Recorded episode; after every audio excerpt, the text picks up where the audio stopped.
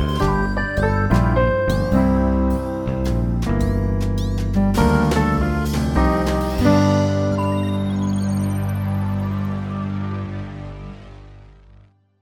Hola, ¿qué tal? Bienvenidos a un nuevo episodio de Vida entre Bits, eh, donde estoy con un gran invitado y con mi buen amigo Fire. ¿Cómo están? Hola, hola, muy bien. Este, emocionado como siempre de, de hablar de videojuegos con, contigo, Artemio, y también con este gran invitado. Y para no hacerlo tanta emoción, este, voy a leer una pequeña bio y luego ya vamos a hablar de este juego, ¿no?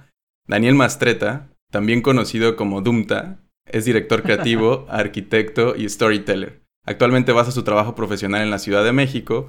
Su área de experiencia abarca diseño de espacios reales y virtuales, dirección de equipos creativos, diseño de narrativas, más de 10 años de trabajo académico y prototipado en 3D. Su trabajo en las industrias de la arquitectura y la comunicación siempre ha reflexionado la relación de las personas con los espacios interactivos, estéticas digitales y narrativa multimedios. Además, también es Dungeon Master en Ventideus, una campaña de rol en español que se lleva semana a semana en YouTube. ¿Cómo estás, Daniel? Estoy, estoy muy bien. Todavía escuchando sus palabras, de repente digo, ¿de quién hablan? ¿No? Todas esas biografías hermosas que uno escribe de sí mismo, luego las escuchas y dices, ¿qué? No te es súper difícil, es súper difícil. muy bien, estoy, estoy feliz, feliz, feliz de escuchar las, las voces de ustedes dos. Son grandes amigos con, con quienes disfruto conversaciones larguísimas sobre videojuegos, sobre la vida y sobre otras cosas. Eh, de verdad, para mí es un honor estar aquí con ustedes el día de hoy. No solo eso, sino hablando de lo que más nos gusta, que son los videojuegos. Oye, y antes de que nos metamos de lleno al juego que escogiste, este, nos gustaría, eh, es, es, una tradición que ya tenemos aquí en Vida Entre Beats, el preguntarle a nuestros invitados alguna anécdota que quieran compartir. Mira, eh, es, es, fuertísimo tratar de, de poner una, una anécdota en ese lugar, en el sentido de decir, son demasiadas, demasiadas cosas. Pero sí tengo por ahí una, una anécdota que tiene, que tiene un, lado triste y un lado feliz.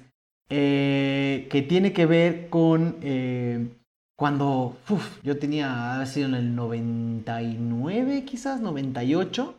Resulta que, una, que un fin de semana fatídico en nuestras vidas, nos fuimos a Puebla, donde teníamos familia, y al regresar nos dimos cuenta que habían vaciado, vaciado nuestra casa. Obviamente en la familia fue un, dramón, eh, había cosas de mucho más valor, pero para mí fue, fue el dolor máximo ver que todos mis videojuegos se habían ido en la maleta de estos malandrines que decidieron meterse a nuestra casa y llevarse todo lo que pudieron meter en el automóvil, incluido el automóvil. Y, y siempre lo recuerdo como una anécdota que para mí, que para mí marcó marcó muchísimo mi amor por los videojuegos. Te voy a decir un poco por qué. Porque a partir de ahí, una tía, una tía mía nos regaló una compact, una compact que apenas y, corría los programas del año, ya, ya no corría nada. Y, y utilicé esa computadora, creo, más años que cualquier otra, para poder jugar todos los juegos que el pasado un poco me había negado. Porque muchos de los juegos que, que que no había podido jugar en el pasado porque no había tenido el equipo, pues corrían bien en esa compu y no podía correr nada nuevo. Entonces fueron como tres años de mi vida en los que me, dediqué como una especie de arqueología de juegos de, de, compu. Y básicamente yo le debo a esos años y le debo a esos malandrines que se llevaron porquerías de mi casa gran parte del acervo eh, y de cultura de videojuegos que tengo porque me obligaron en una computadora vieja y en una computadora que no terminaba de, correr prácticamente nada, a conocer cosas que jamás hubiera jugado si hubiera seguido jugando las cosas del año. Hubo un juego que sí me dejaron, ahora que lo estoy recordando, porque se quedó abajo de un mueble y nadie lo vio. Donkey Kong 64. Eso no ayudó a que le tuviera más o menos cariño a Donkey Kong 64. Bueno, pudo, pudo, haber sido algo peor, ¿no? Como, no sé, Superman 64 o Oye, pero ¿Crono estaba ahí? Crono estaba ahí. Crono estaba ahí. Y fue una de las pérdidas más dolorosas de la vida. Totalmente. Porque además Crono, Chrono Trigger fue... Yo tuve dos, yo tuve dos santos griales en mi vida de los videojuegos. Y obviamente, para poder crear un culto a un videojuego como niño, la regla número uno es que no puedas acceder al juego. ¿no? Porque pues te compran dos juegos al año, porque no hay lana, porque por las mil razones que sean, hay videojuegos que son nuestro santo grial, ¿no? Son ese, ese juego que nunca vas a tener por muchas razones. Y para mí eran dos, hubo dos ejemplos. Uno era Super Mario RPG, que yo creo que fue el juego por el que más pedí en la historia. En la historia creo que jamás dije más que papá, mamá, cómprenme Super Mario RPG durante un año seguido. Fue todo lo que yo decía. Eh, y Chrono Trigger. Pero Chrono Trigger era más un, un, juego de culto secreto porque era un juego como para grandes, ¿no? Tontería porque yo tenía 10 años cuando salió Chrono Trigger.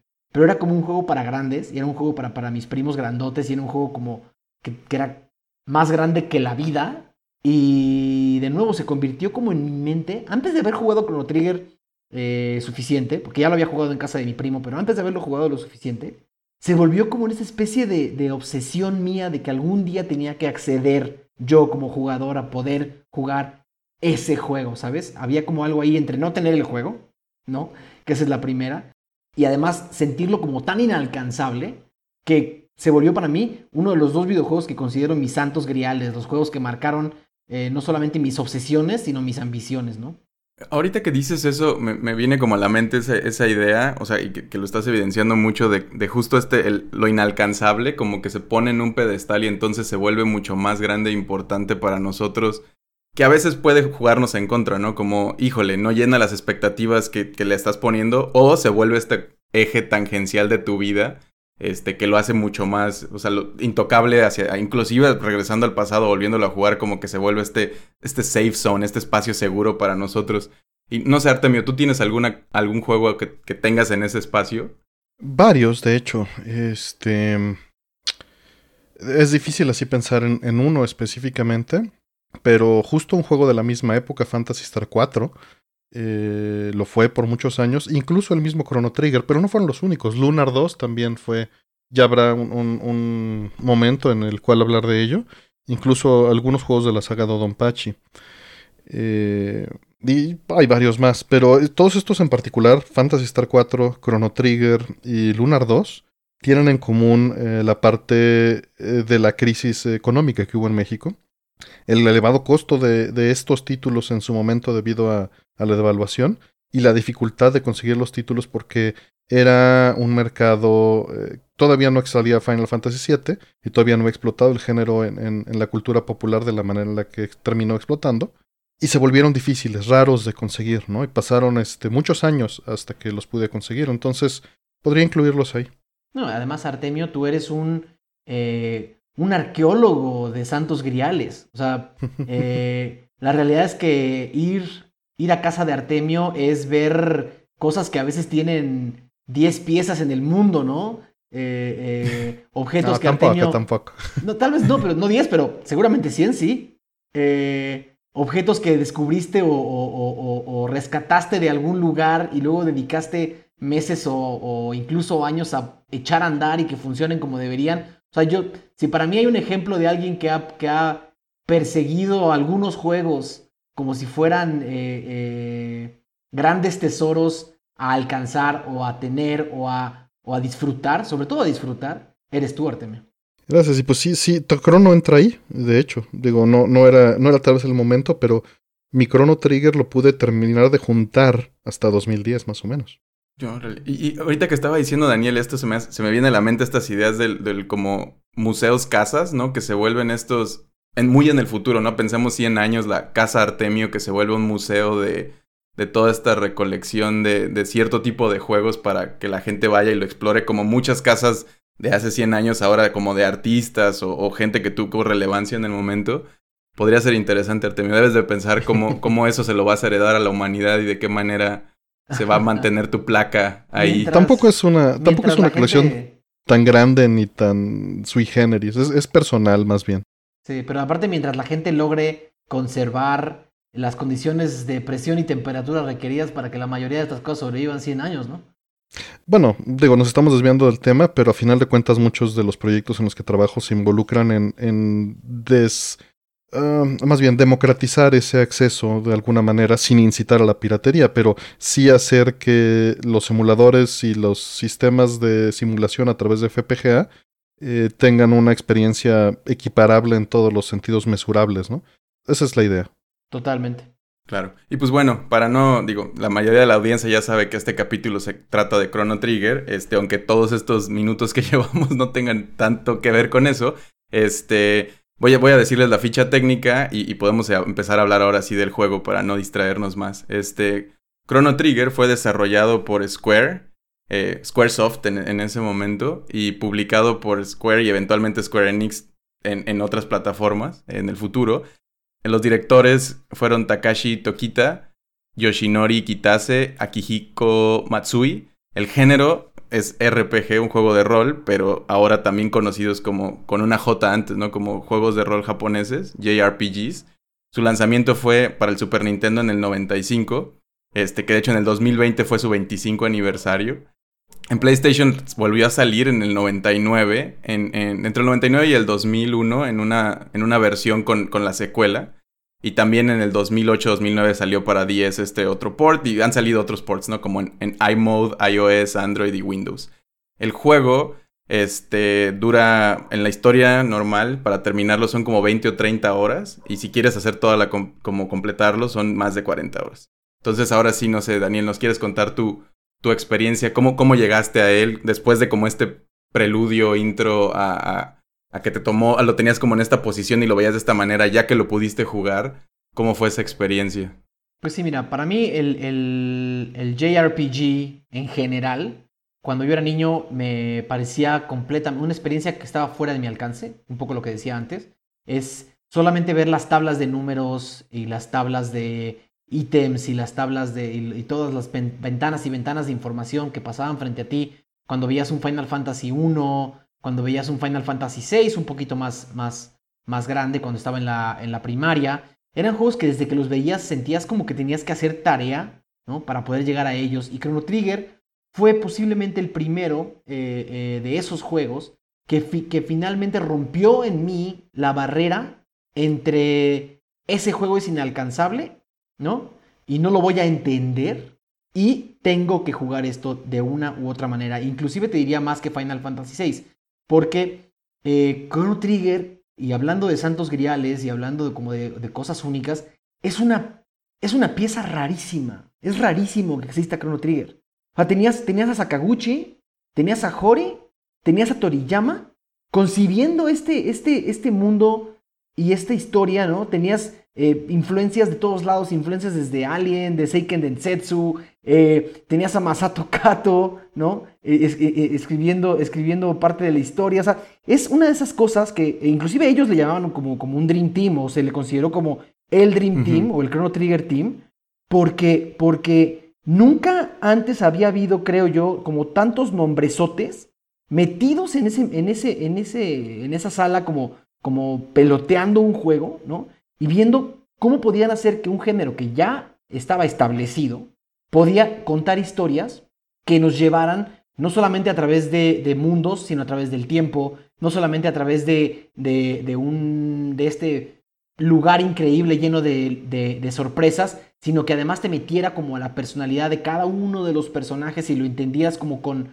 como con lo entrañable que puede ser, digo, no por, no por decirlo de otra forma, pero un Dragon Ball, ¿no? O sea, eh, eh, a final de cuentas tenías el talento de Toriyama eh, en, toda la parte de, diseño de personajes y en toda la parte, gran parte de la, de la influencia de Toriyama se ve en cada una de las cosas del juego, que es cada personaje tiene por fuerza que ser una, un, digamos, un paragón heroico, una especie de arquetipo de un tipo de héroe y cada uno de ellos se sentía personal, te volvías te volvías como amigo de los personajes, te volvías te encantaba el mundo y era un mundo que era más grande que ningún otro que habías visto en la historia, porque no solamente lo podías vivir en el presente, sino en todas las épocas que habían sido relevantes para ese mundo. Es para cualquier persona que le guste diseñar mundos o pensar en mundos, pocas cosas tenían ese nivel de ambición hasta el momento.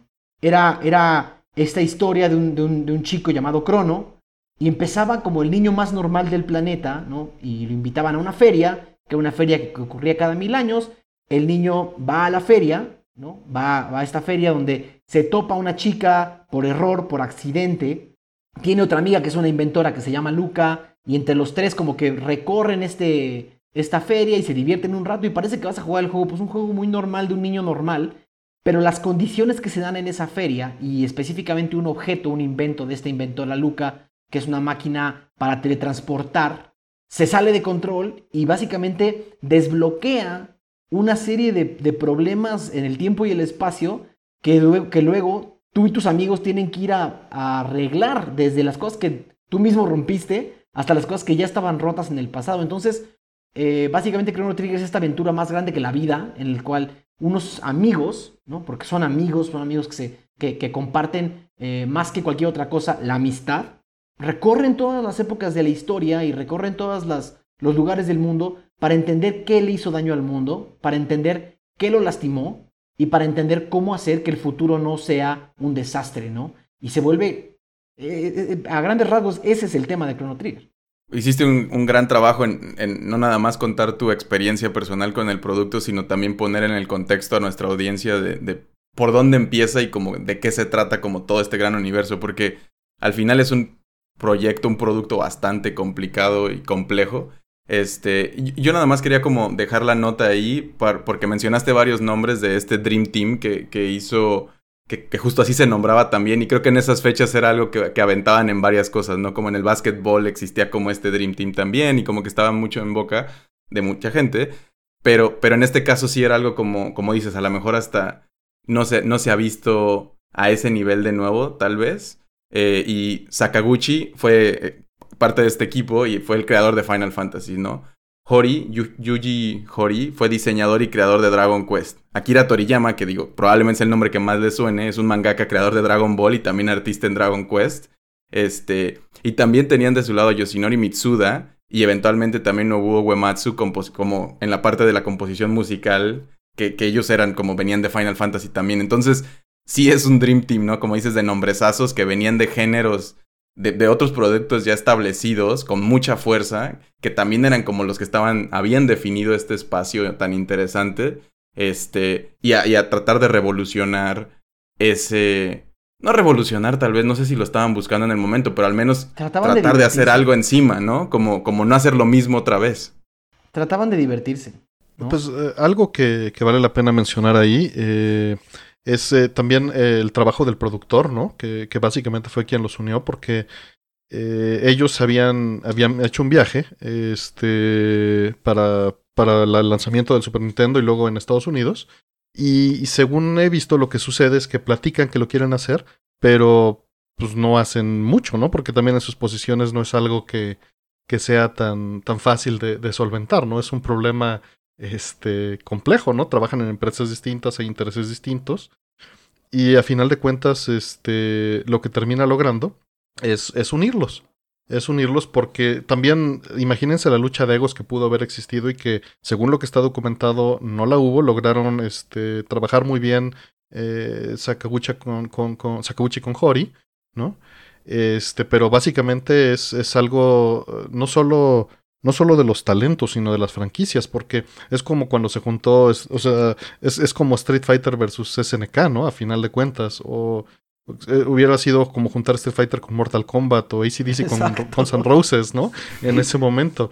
Este, por eso el Dream Team y esa similitud con lo que dice Fire de, de Barcelona, ¿no? También este, sucedió de alguna manera. Y tal vez esto fue lo que inspiró a que muchos grupos eh, se juntaran de esta manera y pudieran producir este, algo de este tipo. No, y además creo que, creo que cuando tienes a un equipo así, ¿no? Eh, que está buscando crear algo nuevo, porque para mí Chrono Trigger y cuando tú ves Chrono Trigger, sí se siente como un terreno de juego sin explorado, ¿no? Eh, de repente pareciera que, que, trataron de hacer cosas que Final Fantasy no hubiera permitido, ¿no? O cosas que Dragon Quest no hubiera permitido, ¿no? Se dieron toda la licencia creativa para hacer algo único, nuevo, que no se ha vuelto a repetir. Y además se ve como un producto en el que se divirtieron mucho haciendo.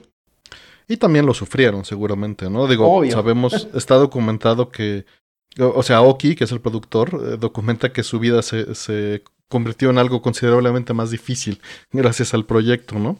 Eh, sabemos también que el proyecto eh, empezó siendo en CD-ROM y terminó moviéndose a cartucho y, y, un cartucho que se movió de 24 megabits a 32 megabits, ¿no? Que era bastante grande para la época, digo, nada más para tener un, contexto.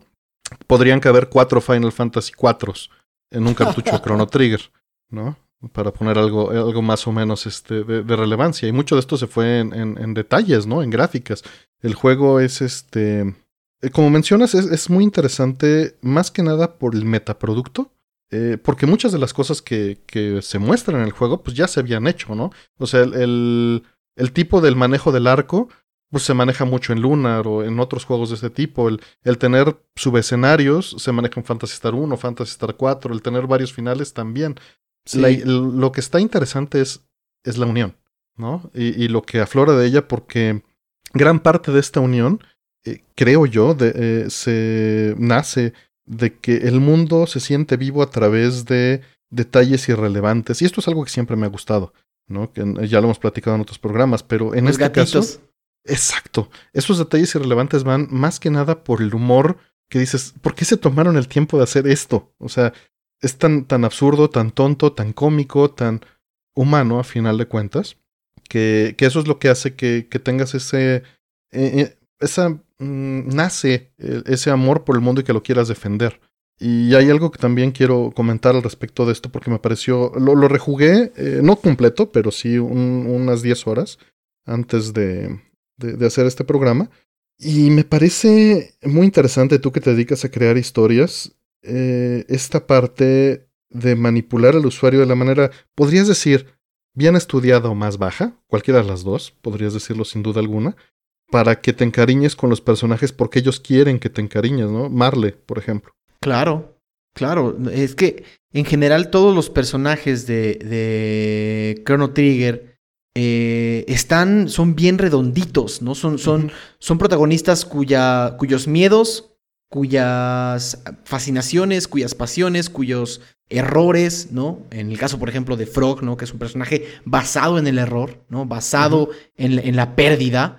Son, son, personajes que llevan todas esas cosas al superlativo. Entonces, tienes de nuevo a Crono, que es el héroe, eh, el héroe genérico, ¿no?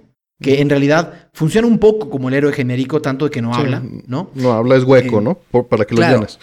Tienes a Marl, que es, este, que es esta chica que, que, que, cuya, cuyo nacimiento no le favorece, o más bien ella no está feliz con su origen, y esa esa molestia con su origen es la que la hace salir de aventura.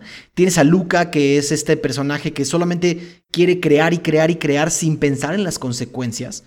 Eh, tienes de nuevo a Frog, este personaje que nace de la pérdida. Tienes a Robo, que es un personaje que ni siquiera sabe qué es o quién es. Tienes a Ayla, que es la forastera, ¿no? Este personaje que no le pertenece a ningún lado y se convierte un poco en la testigo de todo lo que viene en el futuro. Entonces, cada personaje no solamente tiene su propio arco, ¿no? Cada personaje termina convirtiéndose en una pequeña historia y te puedes, como dices tú, enamorarte de cada uno de ellos por sus errores, por sus fallos, por sus éxitos y por sus pasiones. Son personajes más complejos de lo que estábamos acostumbrados a ver. Eh, eh, mentira, ya, ya, había muchas cosas así, pero quizás no en una licuadora de este tamaño. Más bien es eso, es la licuadora. Y, y también es con tan pocos elementos. Obviamente está lo que se llama el suspension of disbelief, ¿no? Tienes que estar dispuesto a, entregarte y, y obviamente un, un, un, nerdillo como uno en esa época, en esas edades, es más dado a hacerlo, ¿no? Porque para quien lo, lo, vea en este momento, tal vez en retrospectiva, y no le ponga esa parte de, de, de su parte, ¿no? De, de, querer creer, quizá lo vea como simplista, ¿no? Porque están acostumbrados tal vez a cinemas. Pero a mí me gusta más en particular el, el diseño eh, donde faltan cosas, donde es más carente de... Eh, desde una perspectiva actual, por supuesto, porque en aquel momento era, era el pináculo de la tecnología. Eh, bueno, obviamente ya habían salido otras plataformas, pero era lo mejor que se podía hacer en Super Nintendo, ¿no? Eso es lo que quiero decir. Y es un trabajo épico en términos de pixel art y de, y de animación pequeña, ¿no? Para, para el tipo de sprites en un RPG. Ahí para, para como corroborar eso que estás diciendo, yo de hecho le entré tarde, como, como en muchos de los juegos que hemos hablado en, en el podcast. Y de hecho lo tengo en el Super Nintendo, lo conseguí eh, eventualmente por, por una amiga de una ex que se quedó a vivir con nosotros un tiempo y le dimos asilo. Y me acuerdo que me dijo como, ah, para pagarles esto te quiero regalar un juego. Y me dijo que era Chrono Trigger. Y yo, porque por el contexto en el que estábamos, porque esto fue hace poco, bueno, relativamente poco, este, pensé que era el de 10 y le dije, ya lo tengo, no te preocupes, mejor quédatelo o dáselo a alguien más. Y, y, después me dijo, ¿en serio no lo quieres? Y yo como, pues no, no, no, no me sirve tener dos, ¿no? Y, y, a lo mejor lo puedes jugar tú o dárselo a alguien que no lo ha jugado. Y me volvió, lo volví a intentar después con el cartucho en la mano y dijo, ¿en serio? No, aquí lo tengo, mira. Y lo vi y fue como, no, sí, dámelo. Yo pensé que estabas hablando de la versión de 10, no de la versión de Super Nintendo, que es una versión difícil de conseguir, ¿no? Y además está en muy buen estado. Pues es difícil, desgraciadamente lo difícil hoy en día se termina en términos económicos. Sí, mm. sí, sí, e, exacto. Hablando un poco, como decías al principio, de anécdotas, creo que Chrono Trigger en, mi caso tiene una serie de anécdotas que son para mí fundamentales, pero yo cuando me clavo con un videojuego, y eso es hoy a mis 35 años o cuando tenía 10, eh, básicamente me, me atrapa de tal manera que no puedo parar de jugar. Y como ustedes dos saben, a mí lo que más me atrapa en un videojuego casi siempre es la narrativa, es la historia que hay detrás, es el mundo que me están poniendo enfrente. Pero solo recuerdo tres veces en mi vida, tres veces, que me he desvelado con un juego ajeno. Y esas fueron, esas fueron Chrono Trigger, Mario, eh, Super Mario RPG y Final Fantasy VII.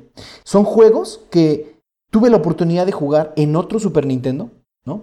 Eh, efectivamente, el Chrono Trigger lo jugué en el Super Nintendo de mi primo Mateo, que siempre tenía el último juego, ¿no? Y básicamente dejó el Super Nintendo, nos veíamos todos los primos en Puebla, él llevaba el Super Nintendo y llevaba ese juego nuevo que se llamaba Chrono Trigger, ¿no? Y estaba ahí puesto en el Super Nintendo porque es el juego que estaba jugando él, ¿no?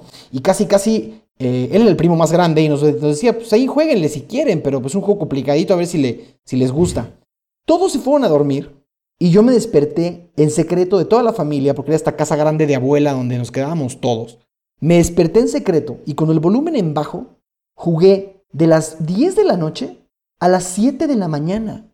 A mis 10, a mis 10 11 años. No paré de jugar en toda la madrugada y nadie se enteró.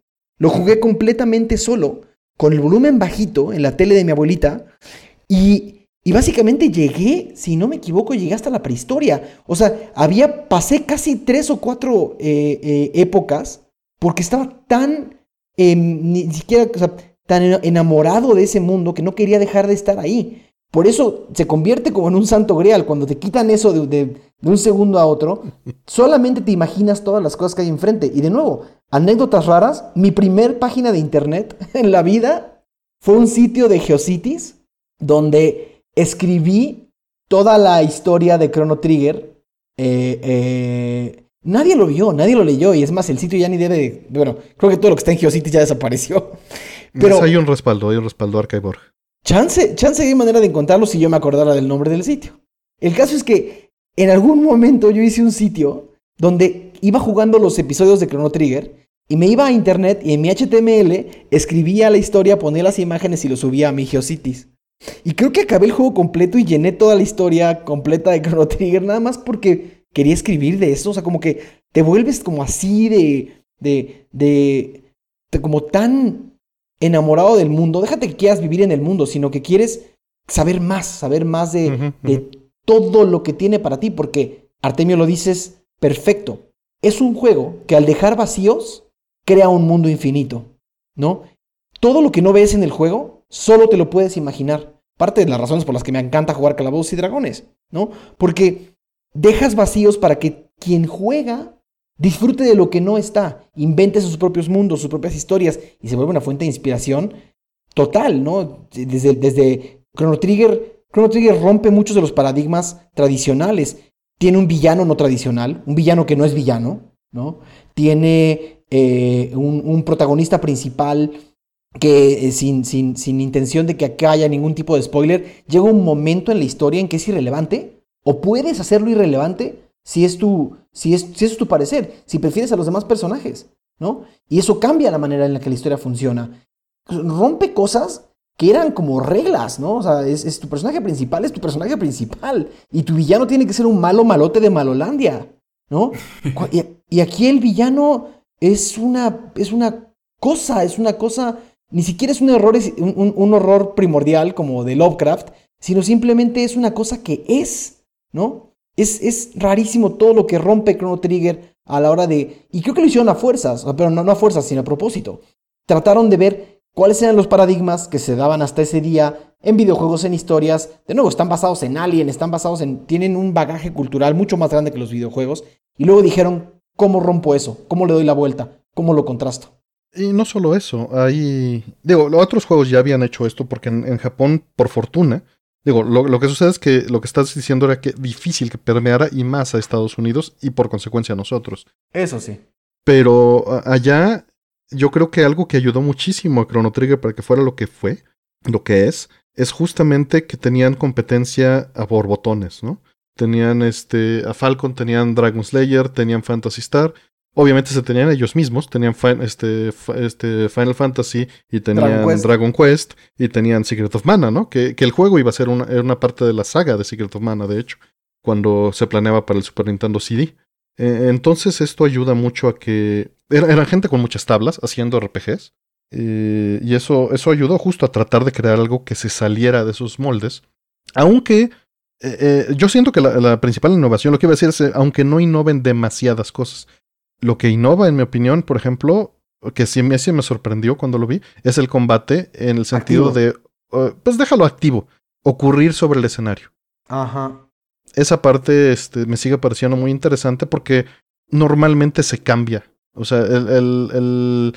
pero el juego hace, hace esto de una manera muy curiosa porque un juego, un RPG normal, su overworld, o sea, el mapa, es normalmente la vista que tienes en Dungeon y en exploración en Chrono Trigger la mueve de escala. Y el combate es otra pantalla. Y en Chrono esa se queda para combate normal. Y el overworld se queda como algo mucho más simplificado. ¿no? en lo que no se explora mucho. De hecho, en, en, en, las notas que yo tenía un poquito es eso, que es, es, un juego mucho más ágil que otros, este, por esta innovación que mencionas, Artemio, en su sistema de encuentros y de batalla, porque como eh, también tiene esa parte de que no son al azar, sino que hay un personaje que existe ahí y los representa y puedes este, este, interactuar con ellos tratando de esquivarlos o algo así, pero también tiene este modo más activo que el tradicional que se manejaba antes, que, que igual ya se había explorado, creo, en, en un Final Fantasy que, que, acababa de salir antes, no me acuerdo si era el 6. El 6. Ajá. Pero como que eso combinado con esto otro y además esto que dices de que, para, para poner en contexto a lo mejor si la gente no se lo imagina, como en Pokémon cuando entras a la batalla y suena la, la animación, se ve y suena esta musiquita y te ponen otro espacio, eso es lo que hacían también los RPGs en ese momento. Y, aquí deciden en el mismo mapa que se ponga y se toma de esta manera más activa. Este, que además hace mucho para favorecer la narrativa y el contexto del mundo, ¿no? De nuevo se siente más. No me tienes que poner un teatro donde me llevas a otra cámara, sino me lo estás mostrando en ese espacio y lo hace sentir como más completo.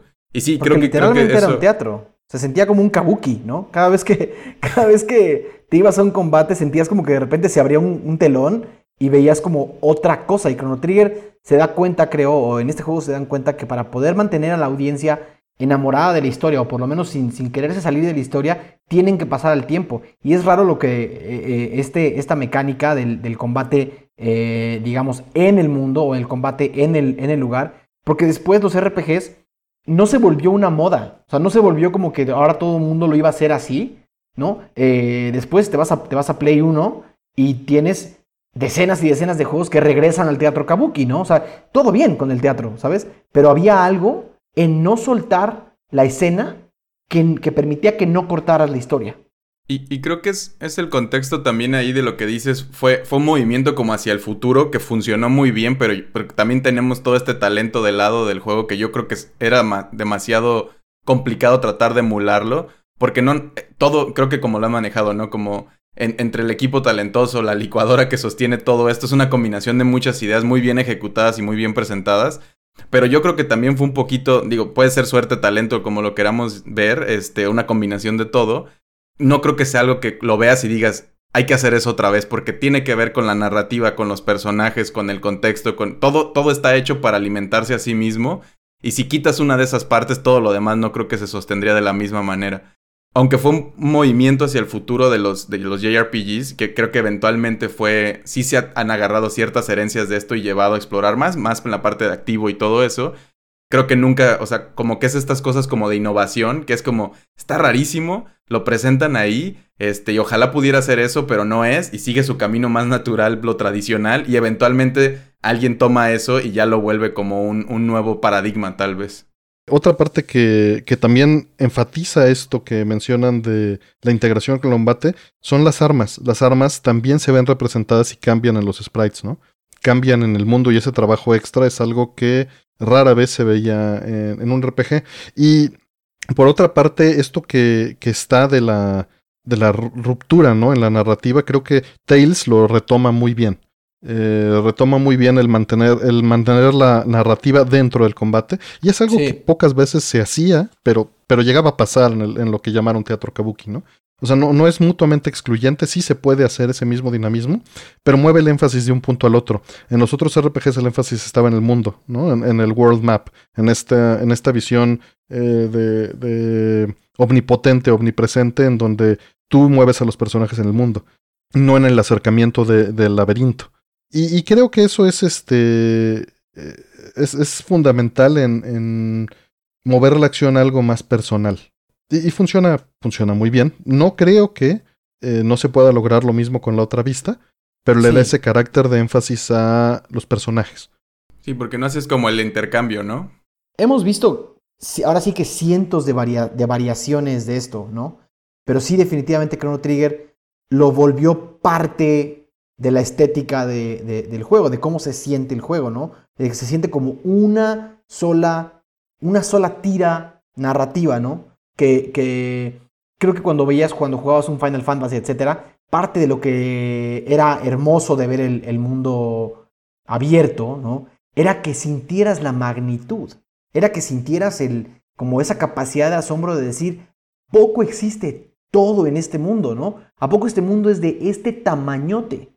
Y Chrono Trigger hace un poco lo contrario, como decía Artemio bien antes, que es que el, el mundo era más incidental para que entendieras las escalas de las cosas, para que vieras la belleza del mundo, para que pudieras comparar las diferentes épocas.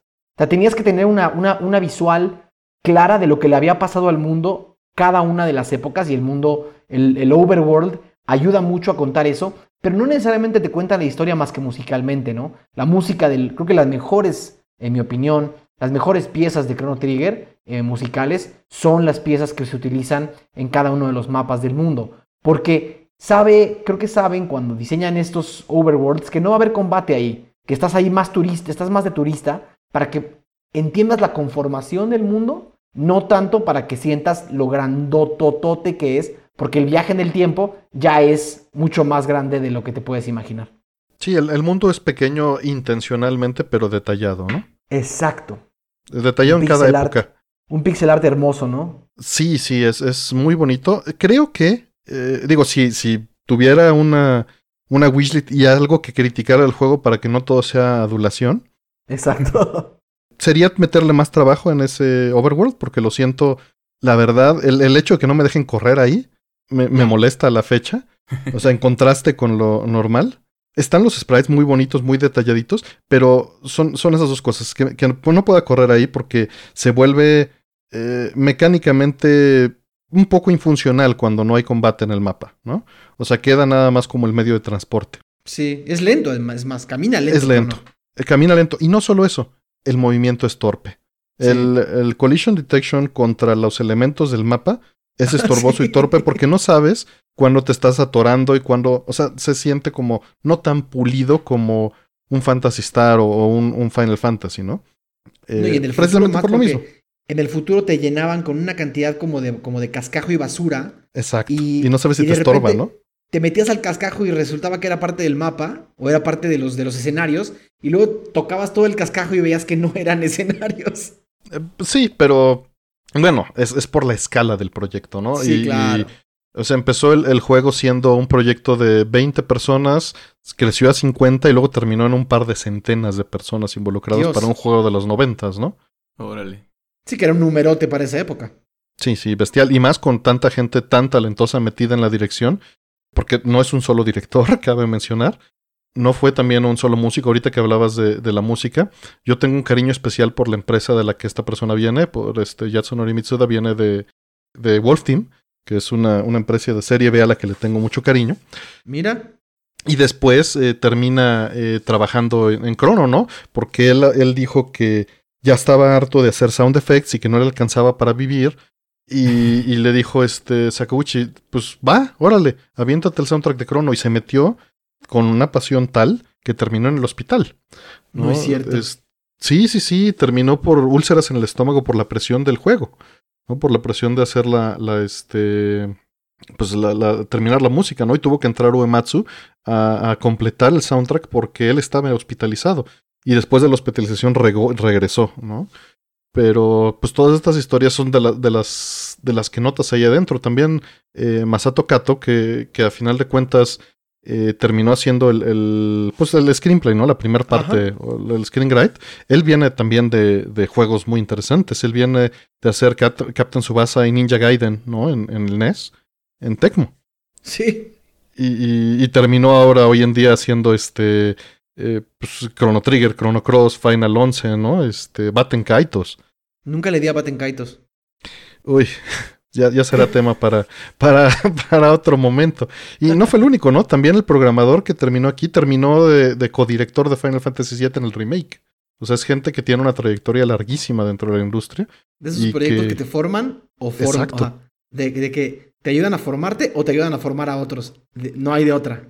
Sí, sin sí, duda. que se vuelven como un semillero, ¿no? Así es. es era parte curricular súper importante, evidentemente. Sí, llegar a decir, ¿hice Chrono Trigger? Sí, claro. Y, y pues en ese momento fue como el, el, O sea, no le fue mal pues al juego, ¿no? No nada más en como Japón. producto. En Japón. Exacto. En Japón en, en, fue el juego de los más vendidos en el 95, el tercero. Después Dos millones de, de unidades. Exacto. Y fue después solamente de Dragon Quest y de Donkey Kong Country 2. Entonces, para como que en el contexto de, de, de, lo que estaba pasando en el momento, pues no es, no es cualquier cosa, ¿no? Igual en el contexto más mundial sí, sí, le, sí le costó llegar. No son las cifras a las que luego estamos acostumbrados a escuchar de juegos este, que, que, que le pegan en grande. Pero, bueno, pues, eh, vivimos en otra época. Pero para poner un poquito en contexto, en Estados Unidos, Chrono vendió 290 mil copias cuando Final Fantasy VI vendió 450 mil. O sea, no le fue, no le fue bien. Sí. ¿no? Pero, y, pero, no le fue y... tan mal considerando que era. Bueno, también la franquicia de Final Fantasy no era tan popular en. No, no tenía no, tanta no, fuerza todavía Exactamente. como marca. Tienes que comparar que Final 7 vendió 3 millones de unidades en Estados Unidos sí. dos años después. Dos años después. Pero también creo que ese, en, el, en el contexto era el 3D le ayudaba mucho a ponerlo, a posicionarlo como algo, supongo, más innovador Fueron, y moderno a comparación los de este cinemas, pixel art. Las películas. Y los cinematics. Hay una comparación interesantísima ahí, que es que creo que eh, una de las cosas que yo siempre, que yo siempre, como una de mis obsesiones a la hora de hablar de ese cambio de generación en particular, es que lo que ganamos, lo que ganamos en fidelidad tridimensional, como que lo perdimos en fidelidad de, de, detalle, ¿no? Porque de repente todo creció, sobre todo con el Nintendo 64, etcétera, todo creció para convertirse en 3D y perdimos todo el detalle fino de las cosas. Si tú a mí me pones hoy un Final 7, por más que lo amo y lo adoro, pero me pones hoy un, un, Final 7 visualmente contra un Chrono Trigger, ¿no? Había un tema de fidelidad y de resolución y de detalle de cada una de, los de, de las cosas que veías en ese mundo que los mundos tridimensionales se tardaron varios años en alcanzar. Ni siquiera Final 8 llega, que intentó como, como subir la fidelidad. Ni siquiera sí, la subió Final mucho. 8, ajá, pero ni siquiera llega a, a lo que te daba el pixel art de, de, de, de, Chrono Trigger, porque en ese salto de generación como que, no quiero decir que se satanizó, bueno, Nintendo un poco sí lo hizo, Nintendo un poco era de... Sony lo 3D. satanizó. Sí, tráeme 3D porque si no me traes 3D no te publico. Y perdimos varios 20 años. años. 20. Ajá, sí, de, de, de, pixel art, ¿no? Y en realidad cuando, cuando tú volteas a ver Chrono Trigger, sí es una, una pieza, y de nuevo, creo que tiene razón Artemio, de repente sonamos como, sueno como que estoy nada más haciendo aquí una, un evangelio, ¿no? Pero al final sí se siente como la pieza refinada de la época del pixel art, ¿sabes? Se siente como ese objeto que llevó esa, esa, esas estéticas particulares, musicales, visuales, narrativas, a un punto como sublimado, ¿no? Y le dio cancha para todo lo que vino después. Pero, pero justo es esto, o sea, yo más bien creo que es la consecuencia del tiempo en el que existe y, el talento que ya se había formado haciendo esto. Está la, es la colita de esa, de esa generación y lo que se hacía, que justo cuando hace el cambio de, de pues de paradigmas de, de 2D a 3D, de, de plataformas y todas estas otras cosas que se dieron en el momento, pues hace que hay que reinterpretar y reaprender ciertas cosas y pues le tomó más que una pérdida de 20 años, yo, ahí están, no, no creo que no desaparecieron, pues más bien pues ya se construyó hacia otro lado eh, Una eso pausa. y pues había que reempezar, sí. Me refería a una pérdida de, de la estar en el tope de, de las habilidades. Porque Sí. el 3D, como dice Dani, la verdad, si agarras cualquier 3D que entre 93 y 2005, la verdad es difícil que se vea bien, ¿no? Sí, Sí, sí, sí iba hay ejemplos. empezando. Sí, Iba- hay empezando ejemplos, ahí. ¿no? Y, y se perdió esa gente, eh, me, me refería a esos 20 años porque esa gente la corrieron, muy poca. Sí. Se movió a 3D y se perdieron esos 20 años de experiencia. Y los vemos ahora en Kickstarters, ¿no? 20 años Y, y ya no es la misma gente.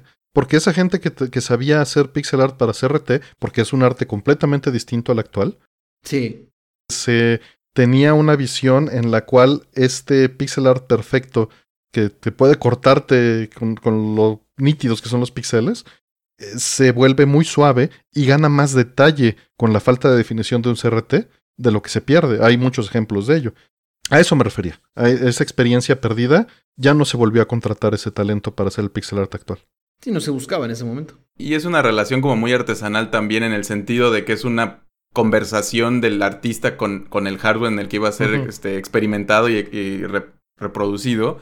Y creo que sí, justo después de eso pasemos al 3D, que es una cosa muy diferente, y luego cuando se retoma el pixel art, ya más como una estética y no tanto por las limitaciones, sino construyendo encima de, ya viene con un montón de aprendizajes bien diferentes a lo que en su momento fue, ¿no? Ya, ya no se siente tan... Sigue siendo muy artesanal de muchas maneras, pero ya existe toda una escuela de todos estos 20 años, este, y más lo- esos 10 tal vez años que hubo en medio donde estuvo dormido, pero fue creciendo en la mente de mucha gente que ahora lo han llevado a lugares que, que creo que no... Digo, también por las limitaciones no se podía, pero también se explora de una manera muy diferente. Muy diferente y por la tecnología de, de monitores es completamente distinto. Y, y para bien, ¿no?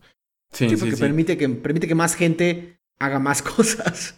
Sí, pero es un arte muy distinto del que era, pues. O sea, 100%. incluso ahorita que lo jugué, lo jugué de tres maneras. Es la ventaja de tenerlo en el cartucho. Lo jugué en un, este, en un Super NT, ¿no? Con salida por HDMI super nítida. Lo jugué en un CRT PBM por RGB, desde un Super Nintendo mini modeado por fibra óptica. Y lo jugué en un Super Nintendo primera generación super borroso por compuesto. Claro. Y cambia mucho, cambia mucho. ¿Lo has jugado en 10? No, fíjate que no he jugado la, la versión de 10. Sé que cambiaron la traducción. Hay mucho que mencionar al respecto de la traducción. Eh, sé que le restablecieron algunas de las partes eliminadas y le pusieron extras, ¿no? Y los cinemas de Play 1, pero no, no lo he jugado. Es, es, una, No lo es tengo. una gran versión. Es una gran versión. Yo justo eh, el, el- mi hot take que quería hacer era eso de a- hace un ratito era yo no lo pude jugar en el Super Nintendo, no me tocó, me hubiera encantado y hubiera tal vez a diferencia de, bueno, una de mis referencias de ese momento de niño fue A Link to the Past y, Pokémon Red, que me marcaron mucho porque pues fueron ese tipo de juego que, que pudo haber sido Chrono Trigger, pero no me tocó. Entonces lo juego en 10, este, de nuevo hace no mucho, y no me pareció tan increíble como todos me habían dicho. No que no le quito el mérito, no creo que, o sea, no es algo que no sea increíble por sí mismo, pero ya no me sabía igual. Creo en ese punto creo que yo ya estaba muy cansado de los JRPGs, este y de lo largo que podían ser. Y siento que también, de nuevo, no es como que no se sostenga, de hecho creo que se sostiene muy bien y sí es un- una pieza, un producto increíble, pero creo que le pasa mucho estas cosas que son parteaguas o que se vuelven o que estaban adelantadas a su época, que si los juegas en- retroactivamente, pues se sienten como algo muy normal. Y, y ¿Qué te ya no le ves todo eso especial. No, no estoy seguro, o sea, no me pude, quise buscar como comentarios que haya hecho como para entenderme, nomás sé que no me impactó. Y lo jugué todo y de hecho no lo exploré mucho más, lo sentí muy tedioso y creo que el tedio es porque pues ya, ajá, lo jugué hace cinco años tal vez, ¿no? En 2015, Ujú. 2017, algo así. Y entonces creo que más bien es eso, es como yo ya estaba muy cansado de jugar estos juegos largos. Este, no que no, le- no tengan todo, o sea, todo funciona muy bien y no, no siento que le duela nada. Simplemente era yo el que en ese momento ya no quería una experiencia así.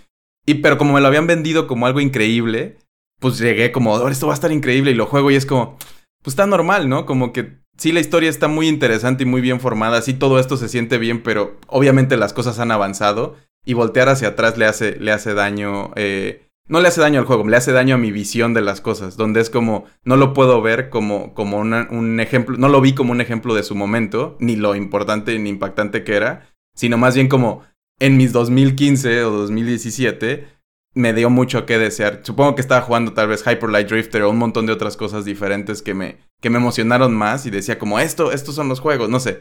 Pero de nuevo, no es una crítica al juego, creo que más bien es justo en el momento en el que te tocó sí, sí me hubiera gustado compartir como con ustedes tal vez o mucha de la gente que, que, de hecho siempre lo escucho como en el top 5 de la mayoría de las personas y yo no lo podría nunca poner porque mi interacción con el producto es muy, muy atemporal, pues como, bueno, más bien se está sacada del contexto de donde existe.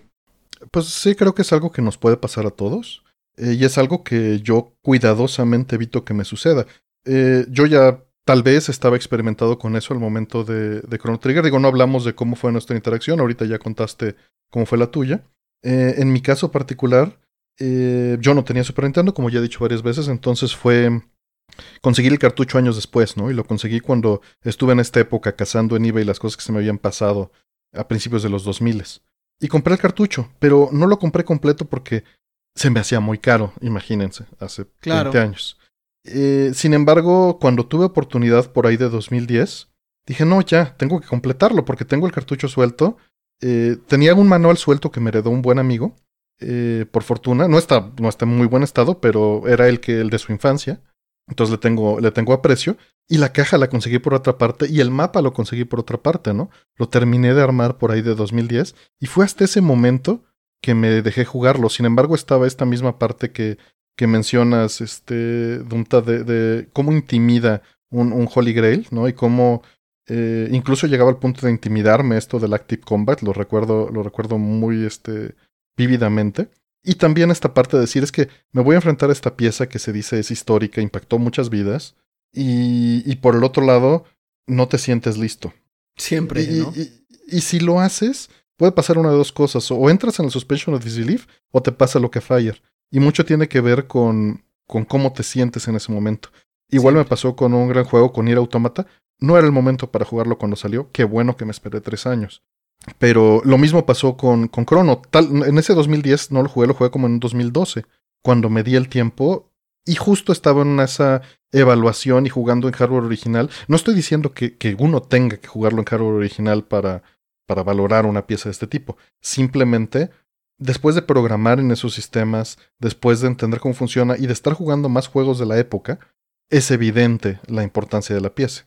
Exacto. Pero descontextualizado es súper difícil, ¿no? Es como si hoy en día te aviento un God of War 1 y te digo, mira, esto cambió las cosas. Incluso en su momento para mí no me parecía tan relevante, ¿no? O un Last of Us, ¿no? Mira, yo la única defensa que tendría ante eso, eh, no defensa, pero lo único que yo quisiera decir al, al respecto es que afortunadamente Chrono Trigger eh, no es un juego que envejece. Es un juego que, eh, sí, como dice Fire, es un producto de su época, quizás. Eh, sí, para que sientas todo lo que revolucionó, tienes que conocer más el contexto, ¿no? Y tienes que ver más el contexto y ver el antes y el después. O quizás tuviste que haberlo jugado un poco lo que me pasó a mí, que fue jugarlo cuando salió y ser impactado por una cosa completamente nueva, sobre todo en América, ¿no? Pero dicho eso, tú ves hoy un, un Chrono Trigger y lo pones hoy en, en, en, tu, en tu consola favorita, ¿no? De nuevo, lo juegues en 10, lo juegues en Super. Es un juego que no se siente viejo. Al menos de mi, a, a mi forma de ver, se siente como un juego súper actual que muchos de los proyectos independientes actuales están tratando de, de emular. Y están tratando es una de escala muy grande para eso todavía. Entonces, al final, eh, es un juego que tú puedes darle eso es, o espero que puedas, a una persona de 12, 13 años hoy y diga, ok, le entro, veamos de qué se trata esto. Cosa que no puedes hacer con un Arc de Lad, por ejemplo. Cosa que no puedes hacer con un, con un Legend of Dragoon. Cosa que argumentaría no puedes hacer con un Final Fantasy VII tan. No, el, tan el original es difícil. Ajá. Tan de golpe. No. Igual y le puedes aventar un Lunar de PlayStation o le puedes aventar un, este, un Fantasy Star. Pero son, son juegos más crudos. Eh, sí. Algo que también quería mencionar es que Chrono justo con este ambiente tan sangre ligera, Muy. tan inocente, digo, a pesar de que sí pasan cosas duras en el juego, realmente siempre mantiene ese carácter eh, de infancia inocente, ¿no? Creo. Y es un producto popular, o sea, o sea, al final de cuentas, tú ves, de nuevo, tú ves un Phantasy Star, tú ves un, un Lunar, ¿no? Son juegos que requieren, de nuevo, que le entres desde, con, con un poquito más de, con un poquito más de enjundia, ¿no? Porque te hacen hacer más tarea. Chrono Trigger, siendo bien sinceros, te hace la chamba. Te hace el 80% de la chamba que otros RPGs no te hacían. ¿Sabes? Porque lo que ellos creo que querían era darte una historia y un mundo increíble, ¿no? Mostrarte todas las innovaciones, pero no querían que te estuvieras peleando con menús y con ítems y con cosas. Y realmente Chrono Trigger es un juego bien, bien low entry, porque es un juego Pero, pero no es fácil, ¿eh? no fácil, pero es O low sea, entry. tienes- o sea, no, no Tienes que, tener aprender a las tablas. Tienes que tener las tablas de un RPG y de los balances de cuándo curar, de cuándo hacer los turnos. Eh, eh, en particular, si lo pones en Active, puede ser intimidante para alguien que no esté eh, habituado a esas reglas, creo yo. Quizás, pero también dent- dentro de, dentro de la, de la gama de juegos que había, ponle inclusive un Final Fantasy VI. Dentro de la gama es mucho más fácil entrarle un Chrono Trigger porque muchas de las cosas ya están digeridas. Gran parte de las cosas ya están digeridas. De nuevo, no, no, esto no era un ataque ni a la gente que le gusta ni al juego en particular, porque creo que es algo muy bueno. Yo no, de hecho, creo que sí me pongo toda la culpa en mí, donde le entré con mucha arrogancia, tal vez como, a ver, eres el juego más chido del, del tiempo y top 5 mundial, lo que sea, demuéstralo. Y pues cuando llegas a cualquier cosa con, de esa manera no, no va a funcionar, creo. Digo, no estaba es, en el es mindset. difícil. Tienes que, Tendría que ser un Dodonpachi, ¿no? Tendría que ser algo que es, que es algo muy inmediato, pues. O sea, que, que te habla de una manera muy directa. Aquí los valores de producción o tal vez el, el, el, hecho de cómo están integrados el, el desarrollo de personajes o, la, o, el pacing, ¿no? El, el ritmo al cual vas fluyendo. Hay cosas que han cambiado en estos años, pero hay otros géneros en los que no. Y creo que, por ejemplo, jugué Octopath Traveler también tiempo después, ¿no? Cuando salió y, y se veía como que yo era muy fan de esto, de este género, ¿no? Del JRPG. Y, y los recordaba con mucho gusto. Y de hecho, tal vez Tales of Sinfonía para mí fue el que, el que representó Mm. muchas de estas cosas que Chrono Trigger fue para muchos. Porque lo jugué de esa manera y, y pensaba, oye, no- nunca había visto que hicieran este tipo de cosas y que rompieran estas reglas así. ¡Wow! ¡Qué increíble! Y creo que sí depende mucho de. hay- todos tenemos un puño de juegos que nos han tratado así, creo. Este, y cuando llegué a Octopath, por ejemplo, lo recuerdo, es como me encanta, se ve increíble, va a estar bien padre. Y lo jugué un ratito y fue como de, no puedo, ya no puedo con, con este tipo de juegos. Jugué como un par de capítulos de cada héroe y sí fue como. Siento que es lo que. como una evolución de Chrono Trigger, ¿no? Como te vamos a presentar varias líneas y todos tienen su carisma y un mundo muy bonito y todo esto. Pero, pero ya no, ya no pudo atraparme porque sí requiere que hagas esa inversión o esas ganas de jugar este universo tan, tan largo, ¿no? Que yo ya no estaba dispuesto a hacer. Qué comparación tan interesante, porque el, en realidad Octopath Traveler, en mi opinión, digo, yo sí lo acabé y lo disfruté muchísimo de principio a fin, pero Octopath Traveler realmente lo que tiene es que eh, su, su error principal, en mi opinión, es que no logra hacer que los personajes conecten entre ellos. Y eso es lo que acaba eh, hundiendo un poco en el olvido de, de, de- de- en 10 años. Poca gente va a recordar Octopath Traveler como la gente recuerda de Chrono Trigger, porque Octopath Traveler no logró conectar las historias de los personajes para hacerlas sentir como una. No, Octo- digo, eh, Chrono Trigger lo que logra es hacer una especie de Star Wars. Sí, Eh, en el sentido de tener personajes que por su interacción se quedan contigo y eso es lo que te quedas. Pero mucho de eso tiene que ver con ese pixel art, o sea, los ves bailando, ¿no? Los ves haciendo gestos, los ves cómo se caen, ves las caritas y, y no lo esperas, ¿no? Exacto. Sí. Y, y- y ves estos este, cuadros, pero nuevamente necesitas poner esa, eso de tu parte cuando no estás en el contexto histórico o necesitas entender ese marco, ¿no?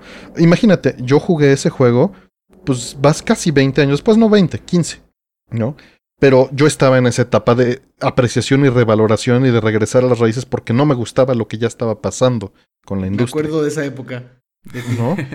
Y, y- y bueno, hoy en día ya lo tomo yo como un hecho, ¿no? Que puedo brincar entre épocas y a valorar cada, una, cada cosa dentro de un contexto porque me he dedicado a ello. Me he dedicado a entender cada año o grupos de cinco años y entender lo que los rodea. Pero es muy difícil hacer esa recomendación hacia afuera. Sí. Eh, si, si, Y, si y no la creo que sí tienes que hacer la chamba personalmente de, justo como cuando ves también películas de ciertas épocas, decir como, a ver, el contexto era esto y que es ese suspension of disbelief que no nada más involucra el producto, sino la idea completa del producto, ¿no? Como tienes que separarte un poquito de, eh, porque lo que yo quería tal vez en mi mente era como demostrar que no era cierto que estaba tan chido. Y pues entonces estoy, me probé en serio, pero pues me arruiné esta primera experiencia. Que ahora viéndolo retroactivamente, como en esta investigación del, del, producto, pues sí, sí, empiezo a notar todas estas cosas. Es como, ¿cómo puedo no haberme gustado, encantado, cuando tiene absolutamente todo para hacerlo? Eventualmente creo que le daré otra oportunidad cuando tenga cierta distancia para volverlo a jugar y valorarlo como lo que es y no como lo que yo pude haber pensado o quisiera pensar que fuera. Y de hecho, lo único que sí me llevo tal vez como una experiencia interesante que sí fue como, ah, caray, esto está... Esto es algo que, no había sentido antes tal vez, fue, fue la escena del juicio al principio. Justo, ok, justo era lo que te iba a decir en este momento porque se me hace como algo. E, es, este smoke and mirrors, como siempre me gusta decir. Como, como es nomás un. es magia que está haciendo el juego para engañarte de algunas cosas. Pero funciona muy bien porque al final creo que es la. Es lo que Chrono Trigger es explicado en un pedacito de tiempo, ¿no? muy corto es. Es el impacto de tus acciones. No dar demasiados spoilers, exacto. Sí, no, nada más quiero como lo que diría es como es el impacto de tus acciones y, y, y demostrarte que el juego recuerda y reacciona a lo que haga y que en un juego que se habla de tantos finales y viajes en el tiempo y todo esto, ese recordatorio muy al principio, como que te hace que, les compres todo eso. Que a veces hablamos hablado en este podcast antes, ¿no? Como estas portadas trabajadas o este concept art muy bonito, hace que cuando veas el pixel art este de antes, el, muy básico, lo conectes las dos ideas. Pero en este caso creo que esa, esa mecánica y ese principio hace eso para todo el juego. Sí, se plantea muy bien el escenario de lo que, de lo que está por venir. Y también juega con esa parte de, ah, creías que era relevante, estás acostumbrado, ¿no? Como, como cuando en Wind Waker te regañan por romper los, este, los tarros, ¿no? A final de cuentas. Son acciones que te están poniendo enfrente y haces mecánicamente sin cuestionar, porque es parte del género. Y, y eso mismo hacen en, en, Chrono Trigger y lo mismo hacen en Battle Garega con un shoot'em up. Y eso siempre es un giro de tuerca que te entrega algo más. Y abonando a esto que estás diciendo, para mí fue un paso difícil y nuevamente qué bueno que me esperé esos 15 años para jugarlo, porque yo era un fanboy de Sega y, y hubiera, no hubiera valorado lo que me estaba ofreciendo con Trigger en ese momento, lo hubiera querido minimizar, ¿no? Si lo hubiera jugado, no sé, en, en el 2000 o en el 2001, o incluso en, en, su momento, o unos años después. Y, y, y, es mejor verlo con una, con una visión más abierta y más, este, más clara y valorarlo por lo que es, ¿no? Y entender eh, cómo los, los, las fuerzas del Super Nintendo se están utilizando eh, de esa manera, porque técnicamente lo que, lo que tiene es más bien el trabajo detrás del pixel art y de la, del craft, de lo que saben hacer, que el arte, aunque tenga Mode 7 poquito, aunque tenga transparencias, no es algo nuevo, ¿no? No. Lo nuevo es la licuadora nuevamente. Sí, una serie de mentes puestas a chambear en el, en el mismo proyecto que generalmente cuando eso sucede las cosas salen terrible y, una de mil veces sale una joyita, sale una cosa única como la que no hay otra cosa igual. Es más, eh, eh, yo no he podido, por más que lo he intentado, y te voy a decir, hay pocos juegos que he intentado jugar tantas veces y he tenido que interrumpir tantas veces como Chrono Cross. No he podido, ¿sabes? Es, es algo difícil, sí. Es un tema duro que, que dejaremos es, es, es, es el tema de, de un poco, eh, retomando lo que decía Fire, la expectativa de lo que causa un producto de este tamaño en su época o, las olas que causa hacia el futuro, básicamente lo que, lo que termina pasando es que se termina volviendo tan producto de sí mismo que hasta tratar de hacer una secuela es una especie de sacrilegio, ¿no? Imagina lo, cómo sufrirías con un remake. Es, raro. Sí sufriría, sufriría un remake. Creo que sufriría un remake. Pero, pero sin desviarnos demasiado del tema, ahora lo que, lo que pasó con Final 7 me gustó por dos razones. Porque subieron toda la fidelidad y mataron la nostalgia. Creo que es la única manera de hacer un remake hoy en día de una cosa como Final 7 o Chrono Trigger. Es jugar un poco con lo que la audiencia y la nostalgia y el fanatismo creía que era el producto. Y, es la única forma, cuestionando el producto en sí mismo y obviamente subiendo la fidelidad hasta el nivel que puedas tecnológicamente en ese momento. Yo no me imagino y no, no, no siento que funcione hacer un remake cuadro por cuadro de nada, porque eh, básicamente vas a estar siempre comparándolo no con lo que estás viendo, ni siquiera con el juego original, sino con el filtro que le pones emocional, que es imposible de superar, ¿no? Sí, sin duda. Pues bueno, el tiempo este, se nos está terminando. Hay unos detalles de la traducción, hay, hay dos fan translations. son usualmente literales. Se considera que la traducción de Ted Woosley este, es, es bastante buena. Eh, obviamente hubo ligera censura de alcohol y de este de algunos personajes eh, que, que, son gay, ¿no? O algunas referencias de ese tipo, pero eso lo corrigieron en la versión de 10. y, y, también algún coqueteo ahí entre dos personajes, no quiero decir también en particular, eh, cambió, ¿no? Cambió por la traducción, precisamente por de la época, pero la versión de 10 lo, lo, arregla. Y bueno, lo del alcohol, pues nada, no, no, no es gran cosa, ¿no? No me parece a mí tan relevante. Sí, totalmente. Y todo lo que se aprende de, de, ahora sí que de la arqueología de los videojuegos, ¿no? Chrono Trigger es uno de esos grandes juegos que, que, que ves las traducciones, ves los... Le pasó, le pasó a Final 6, le pasó, ¿no? Tantas cosas que nos llegaron a América, digamos, americanizadas, ¿no? O, por necesidad. Ajá. Por necesidad o por mercado, ¿no? O porque simplemente no había un traductor que te pudiera dar la traducción perfecta en esos caracteres, en ese espacio, en ese juego, ¿no? No, pues era, era un problema de espacio también, efectivamente, y de política, ¿no? Para vender con esto que estaba pasando con la ESRB. Y de las cosas que se le cortaron, se le cortó poco, se le cortaron tracks de música que están todavía en el juego, algunos cuartos, enemigos, armas. Eh, nada, nada demasiado relevante en cuanto a vestigios eh, físicos que quedan dentro del juego. Pero hubo una secuela, una novela visual, que bueno, ya estamos muy cortados de tiempo, pero no sé si la jugaste, Radical Dreamers. Sí, sí la jugué. Ok. Porque hubo una traducción en diciembre de 2005. Y la preferí a Chrono Cross. bueno, Radical Dreamers pone la base para Chrono Cross. Exacto. Es, es, la liga, es la liga, es la liga. Como dices, algún día hablaremos de Chrono Cross, pero sí, qué difícil, qué difícil poder ponerte sobre los hombros de algo que se fijó en la, en la psique de la gente, no solamente por lo que es, sino por lo que imaginaron que es, ¿no? Muy difícil. ¿Algo más que, que quieran agregar? Pues yo nada más nada, invitar a, invitar a las personas que nos escuchan a que si no han jugado Chrono Trigger, lo hagan simplemente como un ejercicio de, de, estudio, ¿no? Si te gustan los videojuegos, vale la pena hacer lo que, lo que, lo que hicieron Fire y Artemio, que es, ya sea, no importa el año en el que estés o el contexto en el que estés, aunque sea, dedícale unas horas, porque mucho de lo que juegas hoy vio su sublimación en este juego y como parte de la arqueología de los videojuegos, como parte del descubrimiento de cómo un juego se, de cómo las historias que vemos hoy en las en los juegos que tanto nos gustan y que salen eh, año con año, cómo todavía puedes regresar algunos orígenes a lo que hizo Chrono Trigger y todos sus contemporáneos. Es una gran, gran recomendación. Yo no quisiera caer en la trampa que cayeron los amigos de Fire de decir que es la obra maestra de la historia o el ciudadano Kane de los videojuegos. Creo que no es una, una manera correcta una manera correcta de recomendar nada, porque empiezas desde, empiezas con el pie izquierdo, ¿no? Mi, mi, mi propia forma de ver los juegos va a ser muy diferente a la tuya, pero sí lo recomiendo como un trabajo de, de estudio, de arqueología, y qué, qué es lo que pueden perder. Lo peor que pueden perder es que, lo, que les fascine, ¿no? Eso es lo, eso es lo que pueden no, es, es, tiene mucho carisma, tiene, es entrañable, ¿no?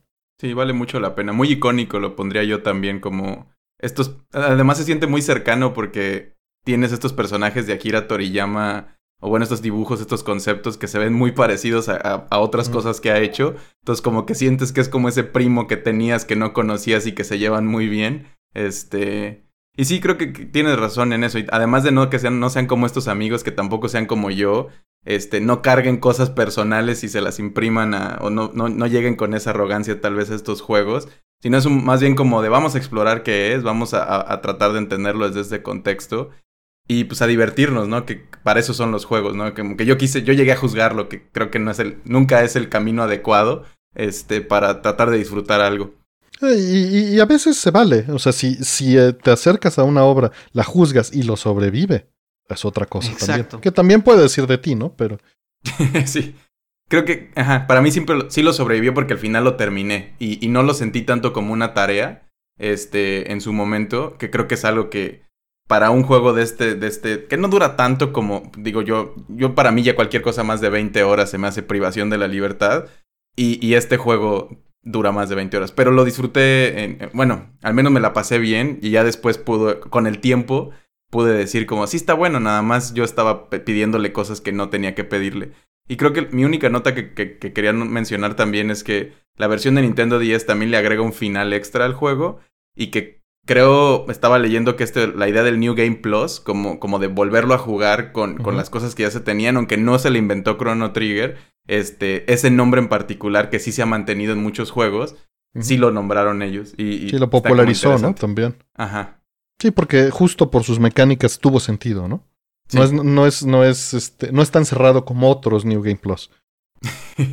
Totalmente, y además, eh, nada, tienes, tienes cientos de, de, bueno, no cientos, pero decenas de formas de acabar el juego, unas más importantes que otras, unas más divertidas que otras y algunas otras hasta de broma. Hay inclusive, hablando del Dream Team, hay una forma de acceder a, un cuarto donde puedes hablar con ellos, ¿no? Eh, casi como en un meta, como en un metajuego que, lo, que, que a mí me, parece que pocos equipos pueden darse el lujo de hacer esa tontería eh, y que valga la pena que los conozcas. ¿Lograste eso por tu cuenta? No, no, no, obviamente no. Ok. Obviamente no. Ah, eh, eh, ya llegó un punto en el que después de sacar ocho finales, tocó sentarse a ver cómo sacar los otros doce, ¿no? Qué bonitos tiempos en los cuales nomás puedes picar en YouTube todos los finales y te los pone contextualizados y eso. Ah, espera, sí lo vi. ¿Bonito o triste? Sí lo jugué, sí jugué hasta ese punto. O sea, yo Chrono Trigger lo he acabado fácil unas 18 veces. Personalmente y en diferentes plataformas. Eso sí lo. físicamente he visto ese final en mi consola. No lo vi en YouTube. Pero sí, sí, sí, sí tuve que investigar cómo hacerlo. No, no me da ninguna pena decirlo. sí, claro, no, no, eso no es un problema. Y, sí, como dice Fire, es una época en la que puedes hacer eso, pero siento que un juego es para jugarse, no para verse. No, definitivamente, pero, pero pues no para jugarse 20 veces, digo, puedes jugarlo un par de veces y luego consumir otras de esta manera. Es, decisión creo de cada quien. De hecho, sí. yo lo, lo que le, le, pondría ahí también es que si por alguna razón no quieren jugarlo todo o algo, el, la historia del juego es bastante interesante y, o sea, como se, se, siente como un manga, como un anime, este, podrían consumir también eso, que, que vale mucho la pena también por sí. Hay varios videos en YouTube que pueden verla toda. O si ya lo habían jugado y quieren recordarlo, está padre también. Pero no como juego, sino como historia justo por eso mencionaba el New Game Plus, porque te da esa oportunidad, ¿no? O sea, está diseñado para hacer eso, para ser un medio de exploración. Claro. Sí, sí, sí. Sí, está. Pues bueno, para, de mi lado eran todas las cosas que, que tenía. No sé si ustedes quieren agregar algo más. Ah, pues hay mucho, pero ya nos colgamos mucho. Este, la verdad es que este, sugerir este juego fue, fue así como, ¿qué vamos a hacer? Entonces, este, pues antes que nada agradecerles. Muchísimas gracias, Fire. Muchísimas gracias, Dani. Y muchas gracias, al público. Gracias a ustedes, de verdad es una es un placer estar aquí eh, en esta mesa virtual y ojalá muy pronto sea una mesa real, ¿no? Ojalá. ¿Algo que quieras agregar, Daniel, de lo que estás haciendo? ¿Un plug a tus redes o a tus proyectos? Mira, sí, claro. Para quienes quieran seguir las tonterías que digo en Twitter, me pueden seguir en arroba DMTTA o arroba eh, donde generalmente hablo de pura tontería. Pero eh, prefiero que conozcan el proyecto de Ventideus, que es este RPG que juego con buenos amigos nuestros eh, semana a semana en YouTube, que es un contenido que hacemos con todo el amor del mundo, que justo une estos mundos, ¿no? Une el mundo de los RPGs que me formaron y al mismo tiempo es un RPG que formó a estos RPGs, ¿no? Es, es Calabozos y Dragones o los juegos de rol, que son prácticamente el principio de lo que hoy conocemos como los juegos de rol de videojuegos. Ventideus es este programa de fantasía, de aventuras, de calabozos y dragones, donde juego con mis amigos todas las semanas. Y nada, llevamos a la audiencia a un mundo creado por mí y creado por ellos en conjunto, en, colaboración. Es una gozada porque nos reímos, lloramos, nos divertimos. Es, es, un, es un gran, gran, gran lugar para, nada, para jugar al rol, para divertirse con él y para saber cómo se puede llegar a jugar un juego de rol en mesa, porque mucha gente siente como que está, como que es una cosa lejana, pero en realidad es mucho más rápido y mucho más fácil jugar eh, al rol de lo que ustedes creen. Y creo que Ventideus es un gran programa para que la gente le entre y empiece a conocer un poco más cómo se juega el rol y cómo puede llegar a ser como este diseño de narrativas y este diseño de personajes vivo y colaborativo. Me encantaría que lo conocieran y sobre todo también eh, agradecerte mucho Artemio que siempre has estado eh, acompañando al proyecto desde el principio y que nada, nos acompañas hasta ya que es el episodio 48. Eh, nos has estado acompañando siempre ahí muy de cerca y nos encanta tener tu, tu cariño y tu apoyo. Sí, este es, es, es, muy interesante, además porque conozco a casi todos en la mesa personalmente y tengo el gusto ahí de, de poder compartir eso con ellos. Para quien se sienta abrumado por la, por la cantidad de contenido, yo les recomendaría que le entraran directo, pero tienen sus timecodes para que puedan brincar en, en, el, en, los episodios. Y tienen también este resúmenes que han estado trabajando para, para quien prefiera de esa manera. No, hombre, gracias. Y no, gracias a ti por estar aquí con nosotros y, el, y darnos de tu tiempo tan ocupado para platicar de este gran juego. Artemio, tus redes. Eh, claro, este, me pueden encontrar como Artemio en Twitter y todos están como juntas en jonkerhq.net. Fire. Y yo estoy como arroba FireDev en Twitter e Instagram, que es donde estoy más activo. Y pues muchas gracias. Muchas gracias y nos estamos escuchando pronto. Hasta luego. Hasta luego.